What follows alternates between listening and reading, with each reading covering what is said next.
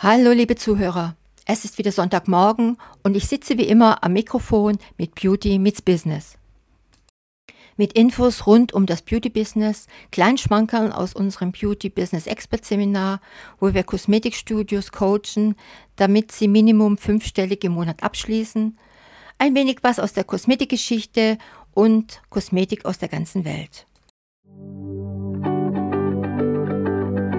Beauty meets Business der Expertenpodcast für deinen Erfolg im Beauty-Biss mit Astrid Heinz-Wagner.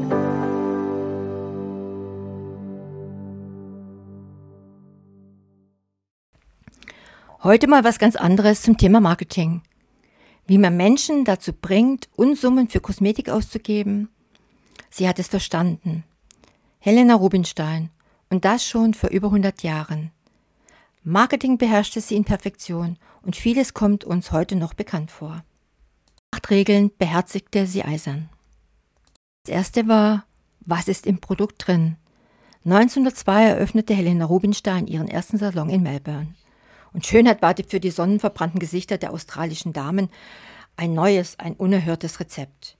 Jede wollte so eine makellose Haut wie die Saloninhaberin haben. Und es war auch die Aura von Wissenschaftlichkeit. Ja, Madame hütete das Rezept, das sie von einem Drogisten aus Krakau mitgebracht hatte, zeitlebens wie die Coca-Cola-Formel. Ihr Assistent Patrick O'Higgins aber bekam den Zettel einmal zu Gesicht. Was war drin? Wachs, Öl, Sesamöl und ein paar weitere Standards. Mehr war es nicht. Und dann kommen wir auch schon zum zweiten Punkt. Die About Me Story. Helena Rubinstein hatte, als sie ihr Geschäft in Melbourne eröffnete, sich eine neue Biografie zurechtgelegt. Abgesehen davon, dass sie plötzlich Tochter eines polnischen Gutsbesitzers war, hatte sie Medizin studiert und hatte sich auch ein paar Jahre jünger gemacht.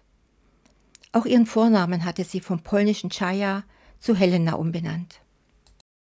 Regel Nummer drei war der High-Ticket-Verkauf. Sie beherrschte das Einmaleins des High-Ticket-Marketings schon zu diesen Zeiten und Sie verschmähte profane Werbung für jedermann. Sie hatte sich bereits positioniert und hatte auch ihre Zielgruppe. Sie hatte es nicht nötig. Und sie war bereits zu Lebzeiten eine Legende. Der Dramatiker William Somerset Morgan sagte einmal, Menschenkenner haben immer gewusst, dass man Leuten eine teure Sache leichter verkaufen kann als eine billige. Dieser Satz hätte auch von Helena Rubinstein sein können. Ganz kurz und knapp die Nummer vier. Ich habe nichts zu verschenken. Und wie viele Millionen sie auch in Kleider und Kunst investierte, beim Gehalt ihrer Angestellten falschte sie um jeden Cent. Die Nummer 5 habe ich Privatlebendesign genannt. Der Mann an ihrer Seite musste immer was hermachen. Man stand schließlich auf ein gepflegtes Äußeres und er durfte kein Problem damit haben, dass Madames erste und größte Liebe ihr Unternehmen blieb. Sechstens, und sie hatte schon Influencer. Wie gelang es Madame, die Haute Volée für sich einzunehmen? Natürlich mit Influencern, Sängerinnen, Schriftstellerinnen, sogar eine Herzogin, die ihre Aknenarben los wurde, machte enorm Werbung für sie. Wir empfehlen heute zu delegieren. Für Helena Rubinstein war klar, keiner kann es so gut wie ich. Keine versteht das Geschäft so gut, keine arbeitet so hart. Und mit 91 Jahren schipperte sie noch nach Europa, um in Paris nach dem Rechten zu sehen. Der letzte Punkt ist Automatisierung, Design und Innovation. 1958 präsentierte die Rubinstein die erste Mascara in Stiftform. Und der gesamte Bedarf an Cremes, Lotion, Duftwasser für Frankreich, Skandinavien und den Benelux-Ländern wurde bereits 1964 von nur vier Arbeitskräften hergestellt. Die Puderherstellung wurde für den riesigen Markt von nur einer Person bedient. Als innovative Unternehmerin beschritt sie auch bei der Verpackung neue Wege. Bekannte Künstler und Designer entwarfen ihre aufwendigen Verpackungen.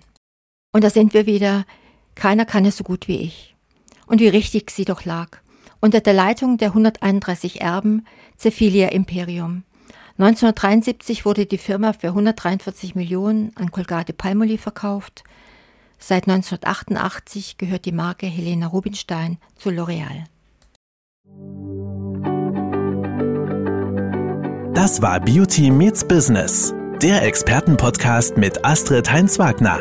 Du möchtest keine neue Folge verpassen? Dann abonniere uns jetzt bei Spotify und Apple Podcasts. Bis zum nächsten Mal.